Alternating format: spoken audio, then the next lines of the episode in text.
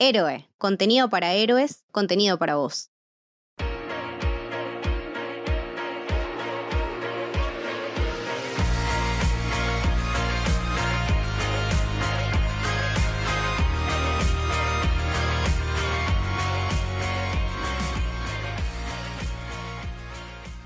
Bienvenidos y bienvenidas al Camino del Héroe. Mi nombre es Lucas y estoy con Camito.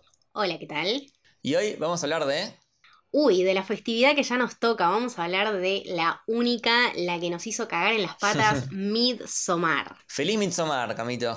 Feliz Midsommar, Lucas, muchas gracias. Y bueno, trajimos a alguien, somos, como los eh, como, somos como el mismísimo Pele, ¿no? Que, trae gente para, para su jarga. Eh, trajimos un ser muy, muy especial para festejar con nosotros. Ojalá termine el podcast vivo. Bienvenido Mariano Patruco, el representante en vida de A24. ¿Qué tal, eh, Lucas? ¿Cómo va, Camito? Acá el... Eh, no, solo, no, solo ferviente socio vitalicio de, A24 y de todo lo que hagan, sino también ariasterista desde la primera hora. Bien, sí, sí, por favor. Qué lindo ser ariasterista de la primera hora, sobre todo teniendo en cuenta, eh, nada, lo complicado que es este señor, lo turbio que es este señor y lo temprano que se fue gestando todo eso, ¿no? Es como que lo vimos crecer de a poquito hasta que ahora explotó con una con una intensidad un poco importante, diría yo. Sí, así que me gustaría que hablemos de, de Ari Aster. Si bien tiene muchos cortos, películas, eh, largometrajes tiene dos nomás. Y sin embargo ya es considerado como uno de, los directores de vanguardia, digamos. Sí, y además dentro de toda esa, adjetivación que tiraste de, Aster, se te olvidó un detalle. El chabón es un enfermito. no solo por las cosas que hace eh, en las películas y todas esas secuencias horribles y de pesadilla filmadas de manera bellísima. Eso es algo que siempre me, choca de, sus películas, que es todo se ve tan bien y es tan terrible eh, sino que por el otro lado, el tipo es un enfermito. Es cuestión de buscar entrevistas de gente que haya trabajado con él y te das cuenta que, y acá obviamente seguro que más de uno va a decir, eh, ella chupamos huevo, no importa. Es medio kubrickiano en su forma de trabajar, en su obsesión con el plano perfecto, con el encuadre justo, con la luz, con el color, con el sonido, con cada movimiento de cámara o de gente sincronizado. Tiene algo de eso él es muy obsesivo y aparte lo vemos cómo va creciendo y va, y va mejorando eso. Vemos, nada, sus primeros, sus cortos que, que aparte están en YouTube para cualquier persona que los quiera ver. Yo, nada, los recomiendo muchísimo. Te hacen sentir súper incómodo, la verdad es una situación de mierda en la que te pone. Pero van mejorando cada vez con esto que decía Mariano, con la técnica y con, y con el simbolismo, es una cosa que te lleva a otro mundo. Son minutos en donde te olvidas de todo lo que tenés a tu alrededor y lo ves a él y a lo que quiso plantear y decís, ay, la puta madre que lo parió. tiene un, estilo marcadísimo, o sea, si bien tiene dos películas, vos la ves, las dos, ya le encontrás como similitudes en la forma de de dirigir, salvando las distancias y las diferencias, me ha acordado un poco a Tarantino, ¿no? O sea, directores que tienen como un, estilo, una firma, eh, por así decirlo, que salta a la vista muy rápido.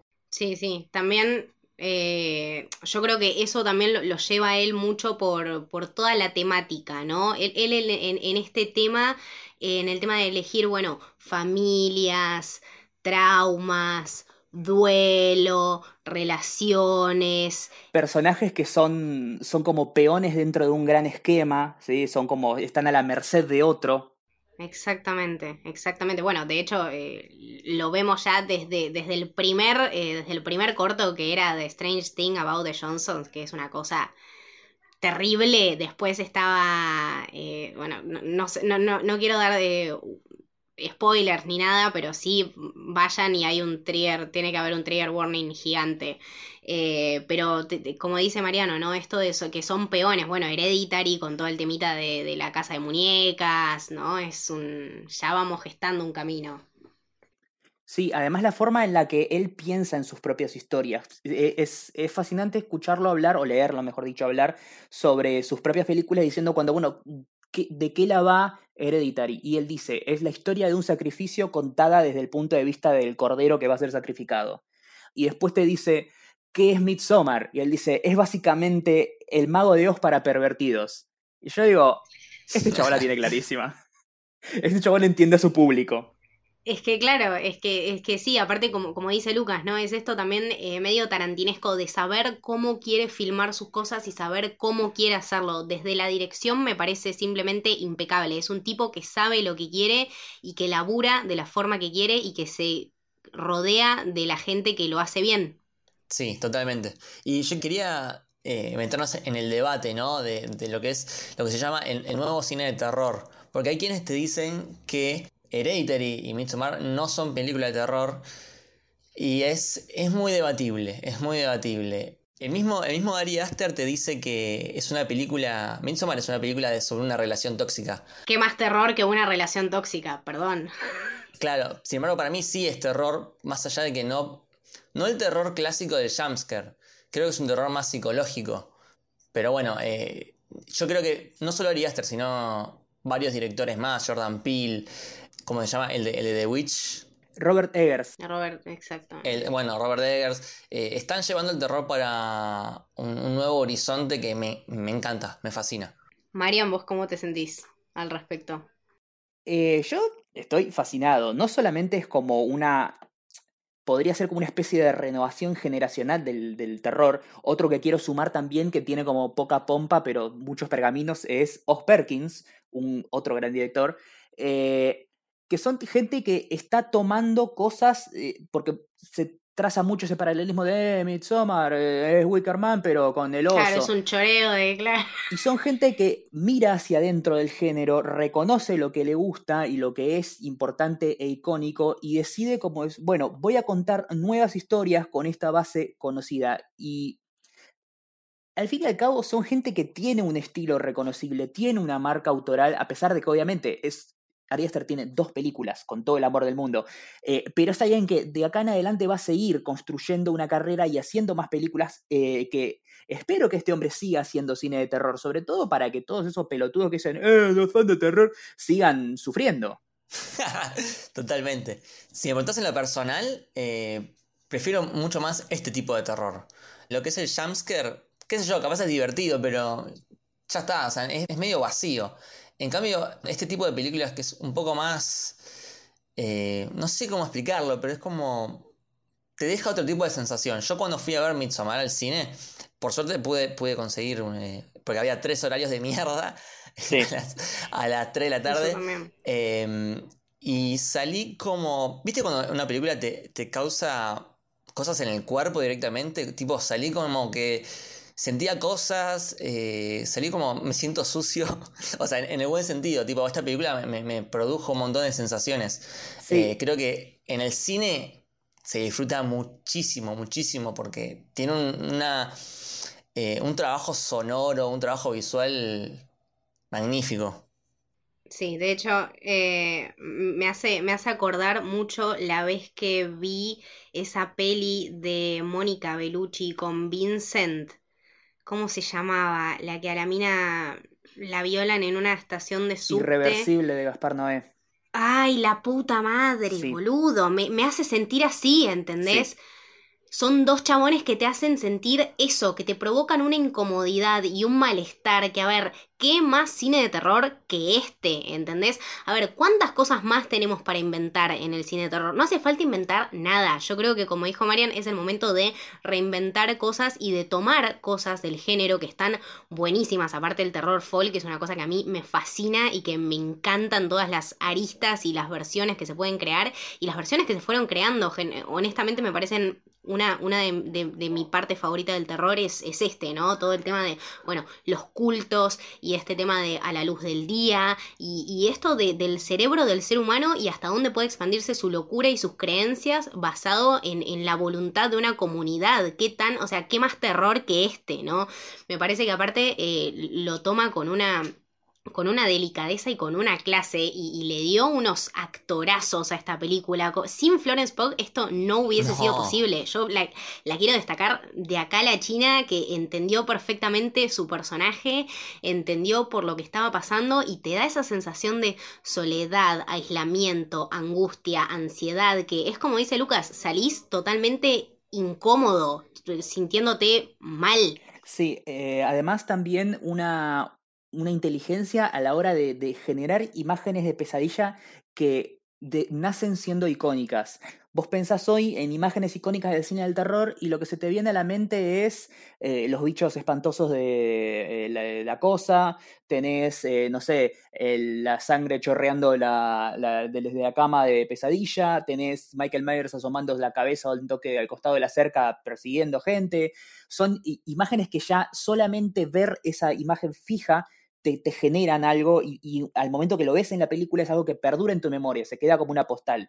Y en, lo de Aster lo tenés desde, no sé, el oso, eh, la decapitación de Charlie, el, eh, eh, Tony Colette reventándose la cabeza contra el techo del altillo. Son cosas que te, te, quedan por dentro y que te, o sea, hay una, una, un trabajo de, bueno, vamos a hacer esto y que sea no solamente eh, sensorial, sino que sea impactante, que se quede en vos y que vos no te olvides de esta película. Puede que te olvides de cómo te hizo sentir, pero que no, te vas a olvidar de estas cosas y decir, ¡uh, qué momento de mierda! Boludo, sin ir más lejos, en, en, en de, este tema del impacto tenemos un montón. Y ni siquiera es... Eh, a ver, es, esto lo, lo, que, lo que dice Marian, justamente, no es algo que te impacta, que te escandalizas, sino que te deja helado. Es como decir, la mierda, ¿Qué, qué, estoy haciendo acá? Yo, yo me senté voluntariamente a ver esto, sí.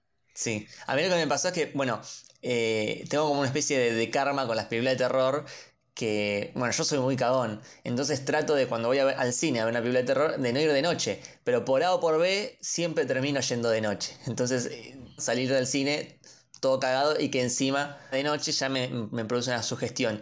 Y ahora con Midsommar, cuando la fui a ver al cine, la fui a ver a las 3 de la tarde, entonces dije, bueno, acá no, no me agarra. Pero claro, la película es de día. Entonces igualmente cuando salí tuve esa sensación de que hoy la concha de la lora es de día, prefiero que sea de noche. Porque eh, el simple hecho, la simple idea de una película de terror todo de día me parece fascinante, fascinante yo no, no, puedo creer si las aristas a las que se lleva y, de vuelta, ¿no? La, reversión de, como decía Marian, de Wicker Man y de otras millones de películas de terror for que después voy a recomendar, em, porque posta es impresionante lo que se puede crear. Creo que también te demuestra eso, ¿no? Que el género no depende tanto de la hora del día, sino del mensaje que vos querés transmitir. Totalmente, totalmente. Em, bueno, un, dato que al final no terminó sucediendo, así que es medio el no dato, pero al principio Ari quería ponerle las, ¿viste las franjas típicas de, las películas que son, bueno, arriba y abajo negras? Quería ponerle franjas blancas para hacer un juego con esto de, la luz y, que es de día. Al final no, no se terminó haciendo, pero yo vi una mm, como una versión que tenía las franjas blancas. No sé si queda muy bien. es medio medio chocante, pero era interesante. El primer tráiler que salió tenía las franjas blancas abajo. Claro, ah, claro, claro. De hecho, hay, hay una, una, historia con eso, ¿no? Supuestamente eh, se, se, transmitió, se pasó en una sala llena de niños y quedaron un poco... No, no esa era Hereditary. ah, sí.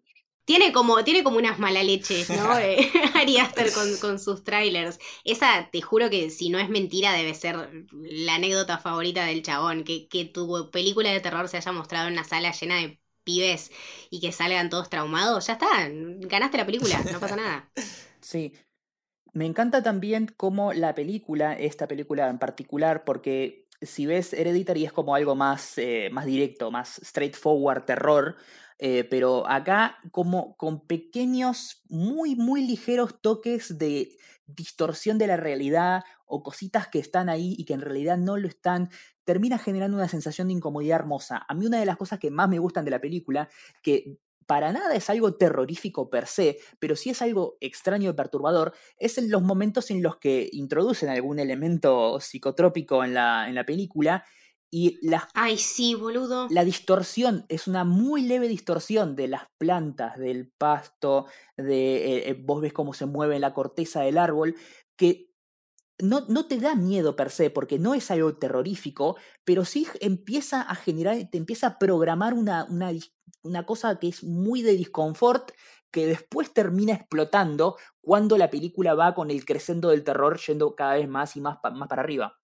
Exacto, aparte eh, empieza como decís vos con esto de que, bueno, nada, se comieron unos honguitos y bueno, mal flayas Eh, pero después, cómo culmina eso en el momento en que eh, Dani está con todas las flores, ¿no? Que las ves moviéndose, entonces como que son medio parte de ella. O no sé, la, la, cara de la hermana en el bosque atrás. Ay, sí, boludo, cuando, no, cuando la vi, cuando la vi, la, la vi la otra vez. No, no me había dado cuenta de eso hasta ahora. Y el otro día la vi, casi me muero. Me encanta porque eso es un espejo, eh, es, como un espejo de lo que pasa en Hereditary cuando está Tony Colette trepada en la esquina del techo y no la ves hasta que se prenden las luces del, del patio y ves apenitas la silueta de ella ahí arriba. No, no, te juro, tengo, ay no, tengo la piel de gallina, no me gusta. Bueno, nada, eh, pregunta, ¿Hereditary o Midsommar? Es difícil porque las yo... Quiero las dos. Claro, yo también. El cartel ese de la... Yo también. Eh, yo los quiero a los dos. Sí, yo también. Eh, las quiero a las dos y me parecen las dos brillantes porque son como polos opuestos de un mismo, de un mismo terror. Un terror primigenio de cultos, de personajes que están como a la merced de otros. Eh, pero por un lado tenés toda la, oscuridad y las sombras y la sangre y las decapitaciones a eso quería de, llegar. De, de, y en el otro lado de Midsommar tenés una película que está constantemente haciendo que te sientas mal, generándote una sensación de, extrañez y de, rareza, pero en donde en ningún momento ves Sí, bueno, tiene momentos puntuales, no sé, cuando los viejos se tiran y los revientan a martillazos, o cuando le, a, a, Chidi le meten un garrotazo en la cabeza, pero no, no es particularmente una película que tenga mucho gore o mucha violencia. De hecho, las muertes de algunos de los personajes las ves casi al final. Puedo decir que tal vez lo más choqueante y, difícil de ver que tiene la película es el momento de los dos viejos, el momento en el que la película da un giro de 180 grados y el momento en el que encuentran el cadáver de, Simon eh, ahí todo sí, que en realidad estaba vivo, estaba vivo. Sí, sí. Eso, tengo un dato, eh, está basado en un tipo de ritual que es... Vikingo. Sí, vikingo, sí, que se llamaba Bloody Eagle. Ay, la sangrienta. Te limaban las costillas te abrían la caja torácica, te sacaban los pulmones para afuera y parecía que como que tenía alas. Pero la idea era que esté viva la persona y que termine muriendo después de un tiempo de nada, de, sangrado. Sí, o, de pérdida de sangre o de un paro cardíaco, porque bueno, nada, ¿cuánto puede soportar realmente una persona este dolor? Pero a lo que quería llegar era esto, creo que no podemos tener este debate de hereditario o Midsommar, simplemente me parecen un yin y yang perfecto, por, por todo, ¿eh? Tan, tanto teórica como, o sea, tanto literal como, como simbólicamente, me parece que venimos de hereditary de las sombras, vamos a Midsommar a la luz y todo es una mierda y todo es un terror. Entonces creo que mm, si las dos son un éxito y el chabón se pudo manejar tanto en la luz como en la oscuridad de manera intachable, no podemos decir más nada que no sea darle un aplauso y un abrazo, qué sé yo. Totalmente. Bueno, para mí, o sea, la, gran diferencia entre las dos es que en Hereditary vos tenés un demonio, o sea, tenés algo explícito que decís, bueno, acá hay algo sobrenatural. En Midsommar no. En Midsommar puede ser, o sea, hay gente que, capaz te interpreta como que había algo raro, pero para mí es todo una, combinación entre drogas, eh, gente cabeza de termo y mm, el trauma que tiene Dani por, la muerte de, su familia. Entonces con todo eso se, termina formando esta, esta sensación de que hay algo raro, pero en realidad se puede justificar del lado del realismo. Por eso me, me parece que está súper bien lograda Midsommar. Eh, como con algo para nada sobrenatural y de día te genera sensaciones que te ponen los pelos de punta. Bueno, me gustaría mencionar, eh, hacer la, relación con la, fiesta de Midsommar, que existe realmente, se, festeja, en realidad es así, es medio complicado. Eh, históricamente siempre se festejó el 24 de junio, para que coincida con la festividad de San Juan, pero a partir de 1953 eh, lo cambiaron e hicieron que sea el primer sábado entre el 20 y el 26 de junio. Claro. Así que este año cayó el sábado, pero la idea es que este podcast salga el 24, así coincide con eh, la histórica fecha en que siempre se, solía celebrar. Hay cosas que toma Ari Aster que son reales. Eh, bueno, los trajes blancos se siguen usando, las mujeres usan una corona de flores. Jarga o sea, este pueblo es, un lugar que existe, es un lugar donde hay una leyenda de que apareció un demonio con un violín y que mm, obligaba a, las mujeres a danzar hasta la muerte. Ok, sí, tiene sentido. Lo cual creo que en un momento lo, cuentan en la película, pero este Jarga es un lugar que existe en Suecia realmente. Y bueno, después eh, en esta festividad es, es una de las festividades donde más alcohol se consume y por ende también si tiene mucho sexo y se consume también un poco de drogas. Entonces también creo que Ari Aster toma eso, lo lleva a un extremo, a una exageración. Mira, Ari Aster, si querías que me deje de drogar no va a pasar, ¿ok? O sea, no lo vas a conseguir. Pero sí, toma un montón de, la mitología de los países nórdicos, escandinavos, eh, y los agrega a la película. Y está muy bueno investigarlo eso. Bueno, hay un montón de, runas que aparecen a lo largo de, toda la película que van significando diferentes cosas. Eh, fertilidad, amor, muerte. Está, está muy bueno. Y otra cosa más, y con esto termino, el, palo, el palo de mayo se llama, que es este coso que tiene flores y que en el que danzan las mujeres alrededor. Eso, ah, eso existe en la realidad. De hecho, me parece que aparece en la película de Frozen. Wow. ¿En qué te metiste, amiga? ¿No? Salí de ahí, loca. Salí de ahí. Rajada ahí. No, no, no, no, a mí posta eh, me parece muy, me parece súper, súper interesante y me parece también que tuvo muy buena recepción por parte de estos países nórdicos y escandinavos. Eh, creo que leí en algún lado que los chabones se lo tomaron incluso como una, de, algún, de algún modo como una cierta comedia negra, ¿no? Que a ninguno le disgustó. Creo que eso es re difícil de lograr, ese impacto positivo. Sí, había mucho en, en, esos países nórdicos de reconocer las tradiciones, de, encontrar como puntos de realidad en la película y cagarse de risa de cómo tomaron eso y lo llevaron para el lado del mal dentro del ritual horrible este. Pero eh, dicen que está muy bueno. De hecho, hay mucha de, trabajo de investigación en ropas típicas, lenguaje, locaciones. Eh, hay bastante de eso. Hay como una especie de mix de, de culturas nórdicas en general, de todo. Tenés Finlandia, Suecia, Hungría, eh, Noruega, etcétera. Claro, sí, sí, sí, pero la verdad un trabajo de adaptación súper cuidado y súper bien logrado. Es, debe ser muy difícil ver algo de tu cultura y decir, ah, mira este hijo de puta lo que está haciendo y reírte. La verdad me parece bárbaro. Yo quiero decir que al contrario de, lo que se esperaría que genere la película, por favor que alguien me invite a, a un Midsommar. Me encantaría ir a un Midsommar. Ojalá, ojalá que nos inviten. Sí, sí, sí, sí. A mí, a mí me gustaría me ir. re interesante. El alcohol, las drogas, todo bien. Mientras, nada, mientras no me desoyen o mientras no me saquen los pulmones ni nada de eso, yo creo que voy. Lo importante es no hacer pis en el árbol sagrado. Si vos no haces pis ahí, está todo bien. Tendría miedo de mear en todas partes. Eh, otro de los temas que, para mí es súper, súper importante también eh, y que la verdad se está tocando mucho ahora en, las pelis de ahora es el tema de las enfermedades mentales, que me parece que sí. Eh, son tomadas bastante más en serio en estos últimos años y lo podemos ver muchísimo en la peli, ¿no? Este tema de la ansiedad, los trastornos bipolares, el miedo al aislamiento, que nos puede suceder esto incluso cuando estamos rodeados de gente, ¿no? La veíamos a Dani tan, tan perdida y tan sola y ella sintiéndose tan aislada y estaba en realidad...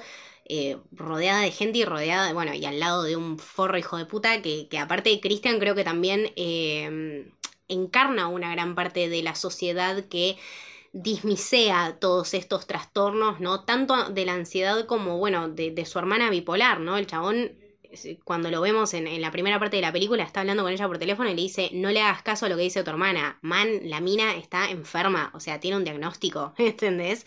Eh, entonces, realmente creo que también tiene mucho de eso, como eh, darse cuenta de que esto no es una joda, y, cómo, bueno, te llega, te lleva también a, sentirte solo, aislado, perdido, desesperado y bueno, nada, en una de esas te terminas uniendo a un culto, qué sé yo. Claro, bueno, me gustaría que hablemos de esa escena al principio, porque mm, como que no hay mucha información de la hermana, parece que está en algo, no le responde los mails, y después tenemos esta escena en, la casa de, la hermana, que al principio no entendés muy bien qué, está pasando, hay una manguera, qué, qué, es esto, y la terminamos por ver a ella con nada, con esta máscara, ay, medio piel de gallina.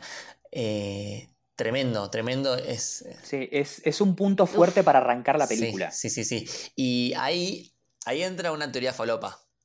Porque en la habitación de los padres, creo que es, hay un como un arreglo floral.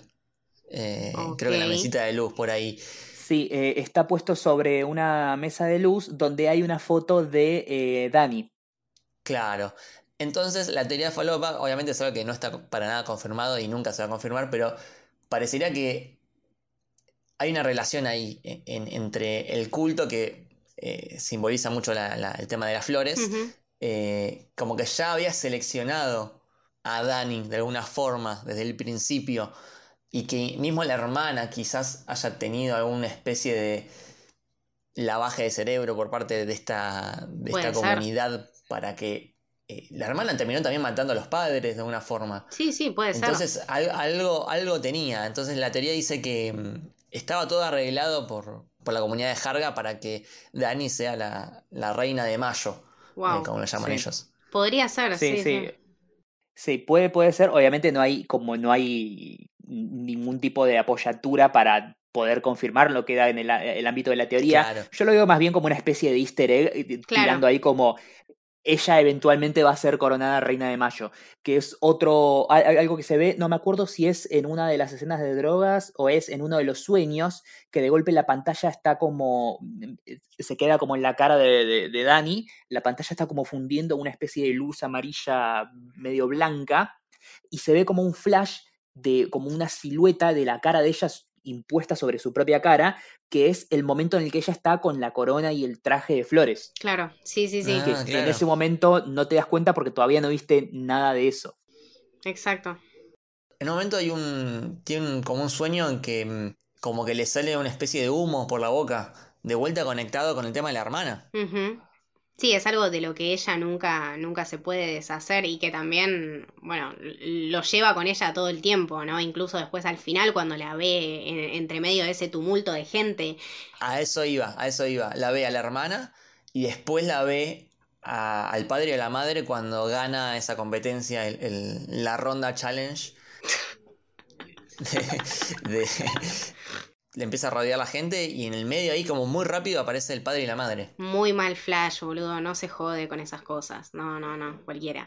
Aparte, nada, sin ir más lejos, o sea, la peli en sí todo el tiempo te está eh, asegurando y adelantando y dando por sentado que es lo que va a pasar. Desde el mural, desde el principio, hasta la pintura que tiene Dani, hasta las pinturas que hay en la jarga, todo en todo momento está completamente explícito. Ari Aster no se guarda nada. Y después el rewatch, ahí está la magia. Y por eso esta peli es inagotable y es excelente. Porque todo el tiempo le vas viendo cosas y dices, claro, qué Gil, ¿cómo no vi esto?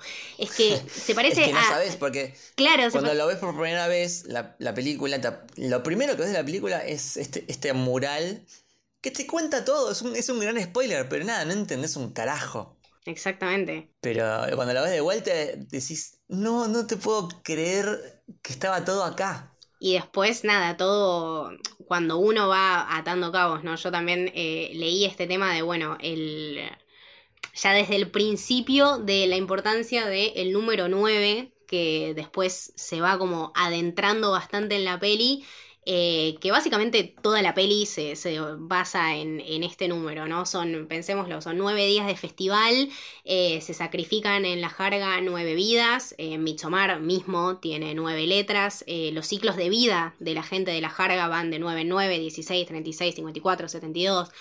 Eh, el festival se celebra cada, cada 90 años. Claro. Eh, incluso el mensaje que el Dani deja a, sus papás en, el principio de la peli eh, hace nueve bips antes de dejar, antes de que ese plano se corta. Y mm, todo esto del 9, ¿no? Viene ergo de toda la obsesión de Ari Aster con el, mito de Odín, ¿no? El padre de los dioses Norse, el chabón fue colgado cabeza abajo nueve días para traer su conocimiento al mundo. Entonces, bueno, todo este laburo que, que el chabón hizo para meterlo de una manera tan sutil adentro de su película que hasta el título tiene nueve letras. Es un capo. Fantástico, fantástico. Detalle también que me parece que, es algo bastante inusual y que me encanta que esté integrado en esta película. Eh, Una película, algo que es como algo raro, ¿no? Una película de terror con final feliz. Exacto. Tiene final feliz, tiene final feliz, es verdad. Porque si vos eh, en algún momento te preocupás porque estos muchachos la pasen mal o, ay, no, les van a hacer algo, esto, déjame decirte que, primero, no sé qué película viste, segundo, anda al psicólogo, hermano. Porque eh, tenés, por un lado, el muchacho, el personaje Mark, el personaje de Will Poulter, que primero tiene unos, unos momentos de, de, comedia que sinceramente, eh, o sea, te hacen reír con ruido. Es maravilloso. Está muy bien, sobre todo el momento en el que empieza a, a viajar cuando le dan el, el, primer saque de hongos. Ay, sí, no quiero ver gente nueva ahora, te amo, boludo, soy yo. sí, que el, el, tipo está todo el tiempo como diciendo, eh, no, me voy a garchar esto, esto, eh, no, mira, eh, esta cosa, que no entiende la cultura, que se cagan las tradiciones, siempre que están todos esperando para que los, los eh, ancianos inicien el rito de comer, él siempre está comiendo antes, a pesar de que claramente ve que hay 100 personas alrededor que están esperando. Eh, mea el árbol, todo. Está bien, yo estaba esperando sinceramente que lo maten. Después tenés a eh, el personaje de Josh, eh, no me acuerdo el nombre del actor, pero bueno, Chidi de The Good Chidi. Sí, obvio, sí. Chidi. El hombre que está descubriendo esta cultura ancestral y esta, eh, esta celebración icónica que sucede una vez cada 90 años, y para él todo es un sujeto de investigación. A él le chupa un huevo todo, lo único que quiere es conseguir toda la información posible de eso Sacarse para ponerlo en su tesis. Aún Aún cuando le dicen, mirá, estos son cosas bastante secretas, no las solemos decir a nadie, el tipo no importa, sigue queriendo buscar, indagar y sacar a la luz este culto extraño que por alguna extraña razón no salen notas en los diarios de cada 90 años desaparece gente y, que va de viaje a Jarga, por alguna razón eh, se sostiene esta, esto, la edad moderna, este culto, eh, que le dicen una única regla, no le saque fotos a este libro sagrado y súper importante y el tipo va y lo matan. Bien muerto está. Exactamente. Sí. Supuestamente lo mata um, Ulf. Sí. Que tenía la, la cara del otro. De, de Mark. De Mark, sí. Claro. Ulf es el chabón que se había quejado, que había gritado cuando le habían meado el árbol. Bueno, bien en muerto un momento está. hay un chiste, hay un chiste que dice, espero que Ulf no me mate. Bueno. Y bueno, Ulf lo mató. Spoiler alert. sí. Y después, por último, lo tenés a Christian. Uy, no, Dios, cómo lo odio. Yo cuando veo las películas tengo como una escala para saber quién es el, el, el, más hijo de puta de todos los personajes en base a cuántas veces veo que el personaje hace o dice algo y yo por dentro digo, qué hijo de puta. Creo que Christian es por lejos, tal vez, no, si no es el primero, es el segundo, el personaje más hijo de puta de la historia sí. de la cinematografía mundial. Porque perdí la cuenta de la cantidad de veces que lo veía hacer cosas y digo, qué hijo de todo el tiempo. La última, la, el único personaje que me acuerdo que me hizo sentir así es el personaje de, eh, de Gustavo Garzón en El fondo del mar, la película de Cifrón. Ok, que sí. también tenía un montón de actitudes que yo le veía y decía, ay, qué hijo de... Bueno, este también. Exactamente, es ignorante, egoísta, mal tipo, mal compañero, mal amigo, se cagan la mal novia, estudiante, se cagan los amigos, basura, irrespetuoso. Te juro que nunca nadie, nunca, te, estoy de acuerdo con Mariano, nunca odié tanto a nadie como, como lo hice con Cristian, quería saltar la pantalla y, y asesinarlo y aparte el triunfo de Dani después, porque el chabón se muere, está bien, pero no se muere por cualquier cosa, se muere porque ella elige que ese chabón se muera y me parece que no hay triunfo más grande para ella. Yo no les quiero decir nada a las personas que están en una relación tóxica, pero esta es una buena salida, ¿no? Eh, de a poquito ves cómo esa, esa sed de, de venganza y, de odiarlo se va gestando adentro de ella, ¿no? Primero la ves ahí como una boluda, que, ay, bueno, él está ocupado, entonces no lo voy a molestar. Eh, no, bueno, se olvidó de mi. ¿Se olvidó de su cumpleaños, chicos? se olvidó del cumpleaños de su novia hace cuatro años, yo me muero, yo, yo lo mato, yo lo, no sé, yo lo mato. Él, ella, viste, no, bueno, no pasa nada, es mi culpa, tendría que haberle dicho yo porque es mi culpa, ¿qué te pasa, man? ¿Qué te pasa, amiga? Todo mal. ¿Entendés? El, la, la, mina, tipo, ve que dos viejos están cayendo de un acantilado y vio su familia morir hace menos de un mes y vos no la confortás en absoluto. No decís, che, mi amor, agarremos las cosas y vámonos a la mierda. ¿Qué clase de basura sos? Así te moriste, boludo. Ya está. me, gusta el descargo. Pero sí, la toma final me parece poderosísima. La amo. Eh, esa sonrisa La toda amo. rodeada de flores mm, es como victoria. La amo porque a- además cuenta, cuenta muchísimo de ella, ¿no? De, de que empieza eh, la peli siendo una piba sola, angustiada, eh, realmente afectada por todo lo malo de su familia. Y termina la película feliz, qué sé yo, creyendo en, en el lugar, creyendo en ella misma, encontrando una familia, encontrando un lugar en el que pertenece. Eh, como dice Marian, es un final feliz. Yo no lo veo como una tragedia. Sí lo veo como una tragedia, por ejemplo, por Connie y por Simon, que bueno, nada. Quizá no se lo merecían, pero bueno, nada. Pasó, qué sé yo, chicos, es una fatalidad, no sé. Pero definitivamente para mí es un final feliz. La rebanco. Porque en un momento le preguntan, bueno, ¿a quién matamos? ¿A este o a uno random? Y la siguiente escena le están mandando al, al chabón adentro del oso. Me parece Eh, bellísimo. es muy, muy bueno. También la imagen del oso creo que también es una de las que va a quedar, ¿no? Eh, como icónicas. Sí. El oso, la, la carpa prendida a fuego. Los- el tipo este que está en la, en la carpa y le dicen, tranquilo, esto no te va a doler. Sí, claro. Ahí también juega con el tema del culto, ¿no? Porque el chabón le promete que no le va a doler y lo empieza a tomar el fuego y empieza a gritar de dolor y como diciendo, bueno, esto te pasa por cabeza de termo, ¿no? Estás creyendo ciegamente en, en toda esta secta, todo este culto y te equivocaste. Pero ya Exacto. es muy tarde porque ya, ya estás adentro de la carpa, no puedes salir. Es eso, chicos, o sea, son dos dedos de frente. Pero bueno, también ahí está todo el componente cultural, ¿no? O sea, eh, estas cosas que, que vienen acompañadas de desde hace miles, miles de años y que justamente se mantienen en, en secreto por Sí. eso, porque son comunidades que logran mantenerse escondidas y por algo será. que tienen hijos entre ellos, ¿no? Eh, medio incestuosos. Que el- el- la Biblia sagrada son manchones con, con pintura. Claro. realmente no Sí. significa nada. O sea, es un chabón que pinta y no significa nada en realidad. Sí, lo que me encanta también es que cuando ves las primeras páginas de la Biblia tiene runas, texto y demás, y ya en las últimas páginas que son las que escribe el, el muchacho este todo deformado, ya es como una, es la- las imágenes, eso te dice como que años y generaciones y generaciones de incesto, cada vez los pibes salen más hechos mierda y cada vez es menos entendible lo que se escribe. Exactamente. De hecho, me hizo acordar muchísimo a La Aldea. Bueno, otra, otra gran película de sí, este. vos sabés que sí. Es una, Sí. la verdad es una de mis preferidas y, y me llevó mucho a eso, ¿no? A este tema de, bueno, lo que realmente están dispuestos a, a hacer en una pequeña comunidad para mantenerla en secreto y a qué costo, ¿no? O sea, el costo de las vidas de, de su propia gente. Y aparte, bueno, tienen estos personajes, como decía Marian, eh, bastante especiales y particulares, eh, que a la vez tienen un gran peso en la historia y no hacen mucho, pero son súper importantes. Antes de cerrar, me gustaría destacar dos movimientos de cámara que me parecen muy, muy buenos.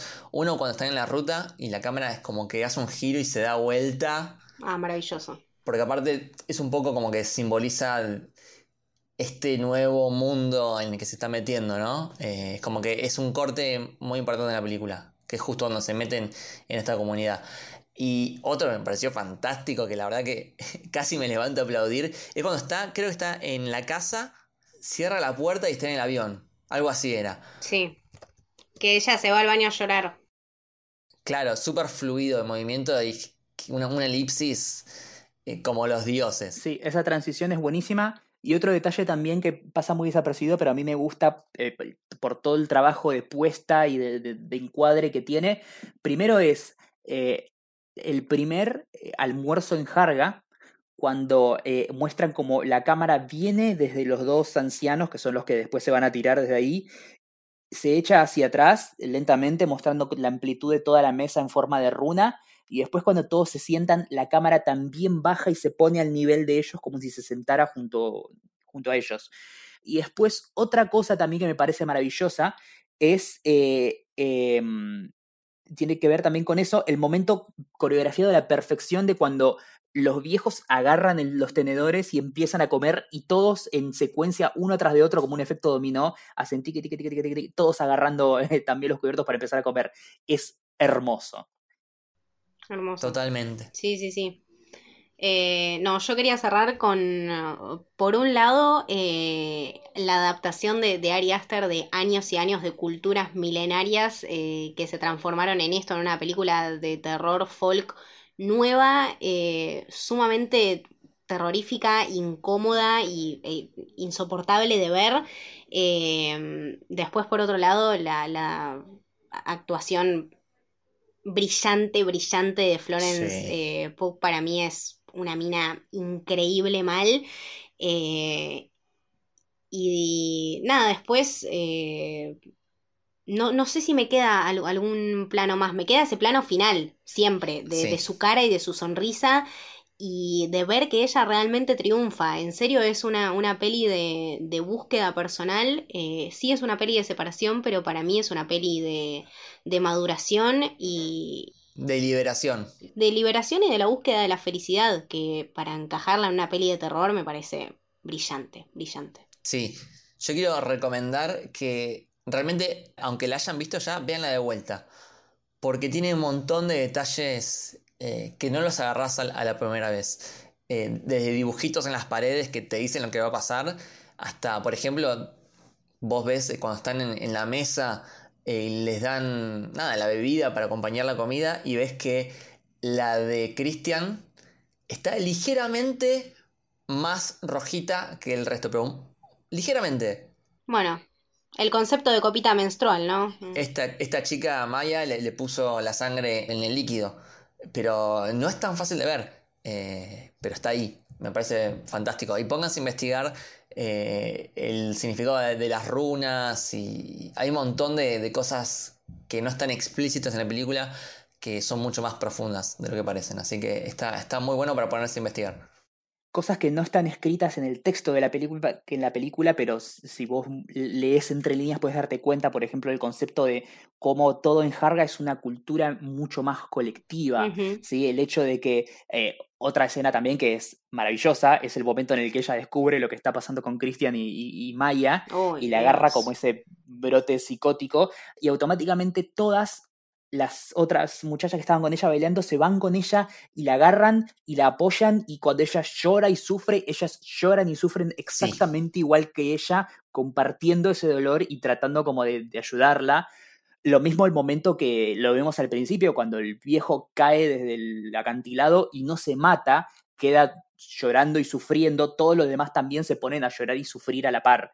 Eh, o obviamente el momento en el que están todas las señoras de distintas corporalidades ahí gozando junto con Maya, a pesar de que no están participando del acto, ¿no? Eso es tremendo. Y la actuación de la actuación del chabón también es eh, sublime. Eh, según lo que yo leí también como que decía que el chabón eh, se tenía que ir de ahí vestido y que bueno, él dijo como que bueno, era, era hora de mostrar ya un poco de de flaqueza de parte de, los hombres, ¿no? De debilidad ante, ante este momento. ¿Por qué yo tengo que salir con ropa si en todas las violaciones de todas las películas históricamente a las minas las mostraron en bolas y ultrajadas? Entonces, bueno, esa, ese, esas ganas y, y, esa realmente ese sentimiento, ¿no? Que creo que también te, te, lo provoca estar en una peli así y que quedas un poco tocado, supongo. Em, la verdad me, me parece que, todo tiene un montón de, cosas para ver y que es una peli mucho más profunda y, mucho más linda y, más armoniosa de lo que parece la primera vez. Eh, yo me quería quedar con esto, con el pedazo de peli, no solamente por ser una película de terror, sino porque tiene adentro un montón de cosas más. Sí, eh, a modo de cierre, ya que hablaron de, volver a verla, hacer un rewatch, eh, recomiendo que vean, que yo lo vi, lo vi ayer, de hecho, para poder como refrescar un toque, vean el, el Director's Cut, el corte del director de Midsommar, dura media hora más, tiene un montón de escenas que están buenísimas, tiene una escena que a mí particularmente me encantó, que me hubiera gustado que esté en el corte que fue a cine de, la película, el Theatrical Cut, eh, que es la ceremonia esa en el río. Sí. Que después es un gran foreshadowing de cómo es que la terminan matando a, no me acuerdo cómo se llama, a Connie, ¿sí? Sí, porque la vemos ahí, o sea, claro, cuando la vemos eh, venir el cadáver, vemos que está como todo hinchado, ¿no? Y que está en el agua, y sí, ahí se explica perfectamente. Sí, se encuentra por ahí en, en Internet, eh, al toque aparece. Sí, porque es, es exclusivo de Apple TV, así que lo vamos a tener que, que buscar por ahí. Eh, y ya que estamos, si les gustan ese tipo de películas que tienen como una, una narrativa particular y un terror que no es como in your face, pero que que tiene como esa sensación de que crece dentro tuyo ese disconfort y esa incomodidad y después explota en un terror total. Eh, recomiendo dos películas muy buenas. Eh, una se llama eh, It Comes at Night, Viene de Noche, de Trey Edward Schultz. Está para ver en Netflix con Joel Edgerton y Carmen Echogo. Está muy buena. También de A24. sí, esa es de A24 también. Y esta es una película que es distribuida por A24, es de otros y la compraron para eh, exhibirla en Estados Unidos. Se llama The Black Coat's Daughter. Eh, es una película de 2015 dirigida por Oz Perkins que eh, está protagonizada por Emma Roberts y Kiernan Shipka, Sabrina y la chica de American Horror Story. está muy buena también está Lucy Boynton, la actriz de Sing Street. Es una película excelente. Son dos películas de perfil bajo que no tuvieron tanta pompa, pero son tan buenas como cualquier cosa que pueda sacar Ari Aster. Sí, sí, doy fe que It Comes at Night es un peliculón mal. Perfecto, anotadísimo todo. Para cerrar, yo quería tirar un mensaje eh, tanto para las cadenas de cine como para eh, los espectadores. Denle la oportunidad a, a, estas películas. Porque yo me acuerdo que cuando quise ver Midsommar en el cine tenía dos funciones, a la 3 de la tarde, un día solo. Llegó como seis meses tarde también. Sí, sí. Banquemos, banquemos este tipo de películas. Si ponen pocos horarios, deberíamos quejarnos. Eh, hagamos que las cadenas de cine le sigan dando oportunidades a, este tipo de, de películas. Y aunque lleguen tarde, hagamos el esfuerzo de ir a verlas. Aunque ya la hayas visto en torrent en tu casa, porque sí, entiendo, la distribuidora la trae tarde y eso te da bronca y la bajás y la ves y listo. Después cuando llegue al cine, anda a verla igual, porque si no la vas a ver y no la va a ver nadie, eventualmente no se van a molestar ni en traerla.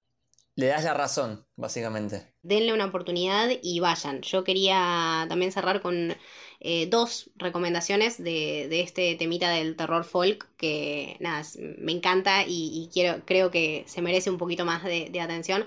Bueno, la, terror folk por excelencia de Wicker Man, eh, que me parece intachable, increíble y sublime. La original. Eh, exacto, sí, la original, la del 73, por favor, se los pido. Recomiendo em, igual la de Cage, pero no, no para este tipo de experiencia de querer ver una que dé miedo. Claro, exactamente. Es distinto. Y mm, después hay otra que se llama La brujería a través de los tiempos. Es, bueno, es un documental del año del pedo, literal. Eh, pero es sumamente interesante, desde el año 1920, algo así. Eh, pero es un documental súper, súper interesante de la evolución de la brujería, ¿no? De, de sus raíces como medio paganas y, y cómo, eh, cómo, trajo todo este tema de, de, la brujería y de los cultos a, Europa. Así que si les, si les interesa ese, ese temita que creó Ari Aster y que reversionó, este, este documental les va a venir muy bien. Perfecto, hoy no duermo. Muchas gracias Mariano por acompañarnos en este gran, gran episodio. ¿Dónde te podemos seguir? Primero, muchas gracias a ustedes por la invitación. Si hay algo que me encanta es hablar de películas de terror, así que cuando quieran, ya lo saben. Eh, y por otro lado, si quieren seguirme y leer mis, mis takes sobre cine y series y cosas, eh, me pueden encontrar tanto en Twitter como en Instagram, como arroba marianpatruco, con doble C. Y eh, si les interesa eh, escuchar mi voz en profundidad, tengo un podcast con mi amiga Jessica, venezolana, se llama Nada Mejor que Hacer. NMQH lo pueden encontrar en todas las plataformas y demás. Y en dicho podcast pueden encontrar un par de colaboraciones con quienes hablan en este podcast. Exactamente, sí, sí, sí, la pasamos genial. Em, bueno, Luquitas, ¿dónde te podemos seguir a vos? A mí, como arroba lukebashi con mi corte WL, tanto en Twitter como en Instagram, prometo hacer un hilo de Midsommar. ¡Vamos! En cuanto, en cuanto pueda. Por favor. ¿A vos, Camito? A mí me pueden seguir quejándome de Bake Off y las injusticias de la vida en Camito del Héroe en Twitter y Camito en Instagram. Y a nuestro queridísimo podcast. Lo siguen en arroba Camino Héroe en Twitter y Camino del Héroe en Instagram. Que es una producción de Héroe, que también lo pueden seguir en las redes como Sos Héroe. Esto fue El Camino del Héroe. Espero que les haya gustado y muy feliz Midsommar. ¡Skol! ¡Skol! Skol.